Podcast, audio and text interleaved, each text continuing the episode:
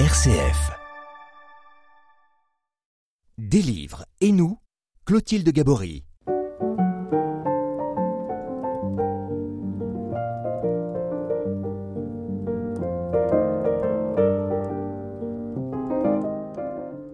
Penseur prophétique du XXe siècle, Jacques Ellul se désolait que ses thèses, souvent en avance sur son temps, soient reconnues par ses contemporains quand il était trop tard pour influer vraiment sur le cours des événements. Quelle compréhension du monde peut nous apporter ce penseur décédé en 1994 Son tempérament anticonformiste bouscule formidablement nos prêts à penser. Cette semaine, nous découvrirons sa vie et sa pensée, et la semaine prochaine, nous verrons pourquoi il considère la contemplation comme seul ferment de révolution dans notre société technicienne. Des livres et nous, RCF. Frédéric Rognon, bonjour. Bonjour. Vous êtes professeur de philosophie des religions euh, à la faculté de théologie protestante de l'Université de Strasbourg et vous avez consacré euh, plusieurs ouvrages à Jacques Ellul.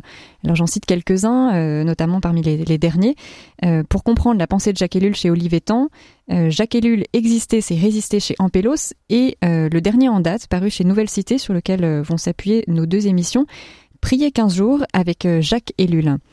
Alors, avant de débuter euh, cette émission, j'aimerais que, enfin, pour la débuter plutôt, je souhaiterais qu'on s'attache d'abord à des éléments un peu biographiques euh, pour resituer Jacques Ellul dans son contexte. Et euh, j'aimerais que vous nous expliquiez dans quel contexte historique, social, religieux est né Jacques Ellul. Alors, Jacques Ellul est d'abord c'est un Bordelais. Il est né à Bordeaux, mort à Bordeaux, né en 1912 et mort, comme vous l'avez dit, en 1994. Euh, et donc, euh, il a traversé quasiment tout le XXe siècle, euh, ce siècle dont on sait que c'est un siècle à la fois de, toutes les utopies, de, tous les rêves et de toutes les désillusions et, de toutes les abominations aussi. Et il est en quelque sorte le témoin de voilà de ce siècle, de ce siècle que nous avons dépassé maintenant. Mais c'est aussi un homme qui avait une vision prémonitoire et ce qu'il nous dit euh, parle de notre présent. Il, avait cette lucidité qui lui permettait de voir euh, ce qui allait se passer dans nos sociétés, notamment sociétés marquées par la technique. Et, donc, euh, ce qu'il nous dit nous parle du 21e siècle et pas seulement du 20e. Alors, il grandit dans une famille détachée de toute tradition religieuse, de toute église. Son père était libre penseur, sa mère était protestante, mais sans, sans être euh, pratiquante. Et il, euh, il se convertit brutalement à l'âge de 17 ans. Alors justement, c'est... Euh, oui, c'est un, c'est un moment vraiment décisif dans sa vie, vraiment fondateur. Qu'est-ce qui se passe à ce moment-là? Parce que vous nous avez dit qu'il allait être un penseur presque on a presque envie de dire extra lucide tellement euh, tellement il a une pertinence euh, qui, qui, qui, frappe. Euh, il a cette intelligence très profonde. Il est bachelier à 16 ans et l'année suivante, voilà, vous le dites, il il vit cette conversion. Qu'est-ce qui s'est passé en lui à ce moment-là? Pourquoi pourquoi cette conversion à, à l'entrée dans l'âge adulte? Alors il restera toujours très pudique sur sa vie intérieure, sur sa vie, sur sa conversion ou sur sa vie de prière, comme on le verra la, la, semaine prochaine. Euh, mais il dit quand même deux, trois choses. Il nous dit que cette conversion, il ne l'attendait pas, il ne la cherchait pas, elle lui est tombée dessus d'une manière tout à fait, euh, tout à fait inattendue. Il était en train de faire quelque chose de, d'absolument pas religieux. Hein. Il travaillait, il, il, il était en train de traduire un texte de Goethe, de l'allemand en français. Et d'un seul coup, il a eu l'évidence de la présence de Dieu à ses côtés. Et ça lui a fait très peur, parce que euh, il, euh, il, avait peur de, de devenir chrétien et, et, de perdre sa liberté en devenant chrétien. Un jeune de 17 ans est très attaché à sa liberté, euh, on le sait bien. Et sa, sa première réaction, ça a été de fuir. Il a pris sa bicyclette, il a fait plusieurs dizaines de kilomètres en bicyclette dans la, dans la campagne, comme si on pouvait fuir ce Dieu qui, qui, qui l'appelait. Et puis, sa deuxième réaction, ça a été de, comme c'était un intellectuel, un, élève brillant, un étudiant brillant, ça a été de lire et de lire les textes euh, les plus anti-chrétiens qu'il pouvait trouver. Donc, euh, il voulait tester cette euh, conversion qui lui, qui lui arrivait sans qu'il l'ait cherché. Et au bout de six mois à peu près de, de combat intérieur, il a accepté. Il a accepté d'être chrétien. Euh, et il dira d'ailleurs, ce n'est pas c'est absurde de dire j'ai la foi ou j'ai pas la foi. En fait, c'est la foi qui nous a. c'est elle qui, m'a eu. Et il a, il a fini par accepter en se disant, en comprenant que en devenant chrétien, il ne perdrait rien, notamment de sa liberté, mais qu'au contraire, il accéderait à la seule véritable liberté qui soit, ce qu'il appelle la liberté en Christ, qui est la seule liberté authentique. Toutes les libertés dont on se gargarise sont plutôt des libertés factices ou superficielles, mais la vraie liberté, c'est la liberté en Christ. Et c'est ça qui l'a amené à accepter la conversion. Alors, euh, il a donc vécu ce, moment vraiment crucial euh, à 17 ans. Il poursuit euh, ses études. Il devient docteur en droit à 24 ans, agrégé ensuite après la guerre, après avoir été paysan et résistant. Quels sont les, penseurs qui le marquent particulièrement? Alors, il y a trois, trois penseurs qui vont en tout cas l'inspirer. le plus important, c'est Kierkegaard. Kierkegaard, le philosophe danois, théologien luthérien du, du 19e siècle, euh, dont il se sent très proche sur le plan à la fois intellectuel, parce que c'est un, il dit c'est le seul philosophe que j'ai rencontré, dont j'ai rencontré la pensée, qui, vit vraiment sa pensée et qui pense sa vie, qui ne soit pas totalement désincarné. Et puis euh, le deuxième penseur, c'est Karl Marx, paradoxalement. Euh, Karl Marx qui va le marquer, il ne sera jamais marxiste, mais il fait une rencontre avec la pensée de Marx au moment de la crise de 29 lorsque euh, lorsque sa famille est jetée dans, la, dans le chômage et la précarité du fait de la crise de 29. Et donc, il découvre une explication de ce qui se passe, c'est-à-dire une explication de la crise du capitalisme en 1929-1930. Et donc, il a une relation, euh, je dirais, existentielle avec Karl Marx. Il, il, sera un spécialiste de Marx. Il enseignera la pensée de Marx à l'Institut d'études politiques de Bordeaux pendant de longues années. Et puis, le troisième grand euh, grand penseur qui va le marquer, c'est Karl Barth, le théologien protestant euh, suisse du XXe siècle, euh, grand, vraiment un géant de la théologie, dont il sera très proche sur le plan théologique. Euh, Jacques Ellul choisit d'être protestant et il va être barthien, si on peut dire, c'est-à-dire attaché à cette, à cette théologie-là, même s'il sera parfois critique vis-à-vis -vis de Barth.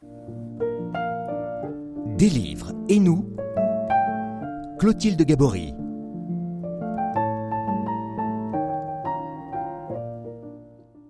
Frédéric euh, Rognon, vous êtes professeur à l'Université de Strasbourg et nous sommes avec vous aujourd'hui pour parler de votre livre Prier 15 jours avec euh, Jacques Ellul.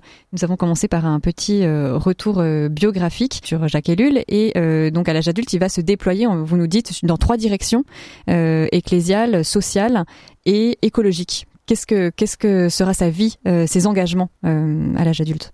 Alors à l'âge adulte, il va, d'abord professionnellement être professeur de droit à, l'université de, Bordeaux euh, après la guerre. Il aura une expérience d'abord euh, d'enseignement euh, avant-guerre à, à, Montpellier et à Strasbourg. Mais après la guerre, il fera toute sa carrière à, Bordeaux, à la faculté de droit et à l'Institut d'études politiques de, de, de, Bordeaux. Donc ça, c'est du point de vue professionnel. Et en dehors de, sa, de son engagement professionnel, il y a effectivement trois types d'engagement. Un engagement ecclésial, un engagement social et un engagement euh, écologique.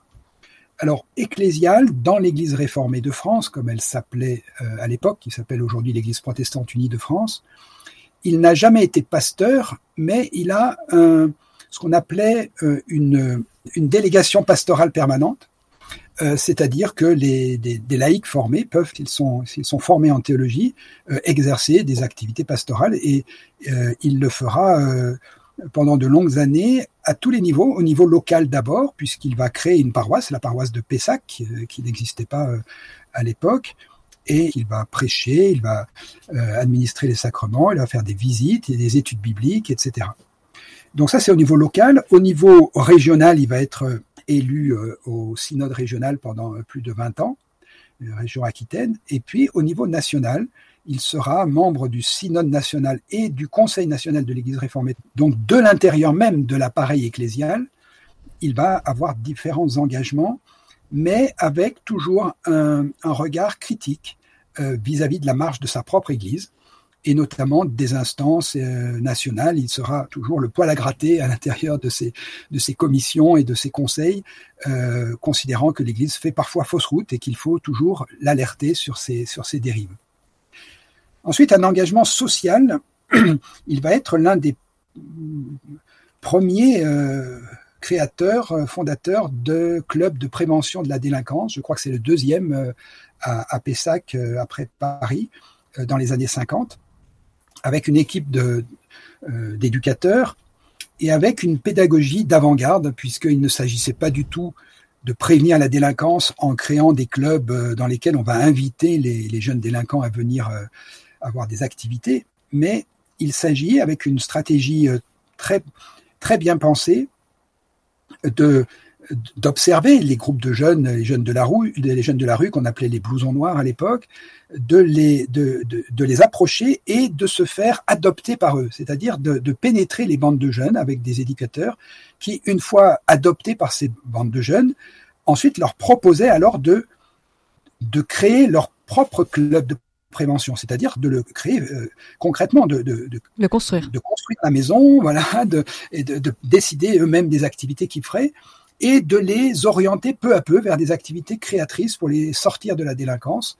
Et il a un très beau témoignage, il était président de ce club pendant plus de 20 ans, il a un très beau témoignage de tout ce qu'il a pu faire pour ces jeunes, ces jeunes de la rue, il allait témoigner dans les procès, euh, les, accueillir quand ils sortaient de prison et essayer petit à petit de les, sortir de la, délinquance. Et le troisième engagement, alors euh, l'engagement écologique, mais euh, bon, aujourd'hui, ce mot est, voilà, est un peu à la mode et, et puis tout le monde est un peu écologique. À son époque, ce n'était pas vraiment le cas. Et surtout, il n'était pas du tout favorable à l'écologie électorale, c'est-à-dire à la fondation d'un parti écologique, la présentation à des, à des élections et à des, et à, la, des responsabilités euh, dans, dans des municipalités ou, ou au niveau de l'État.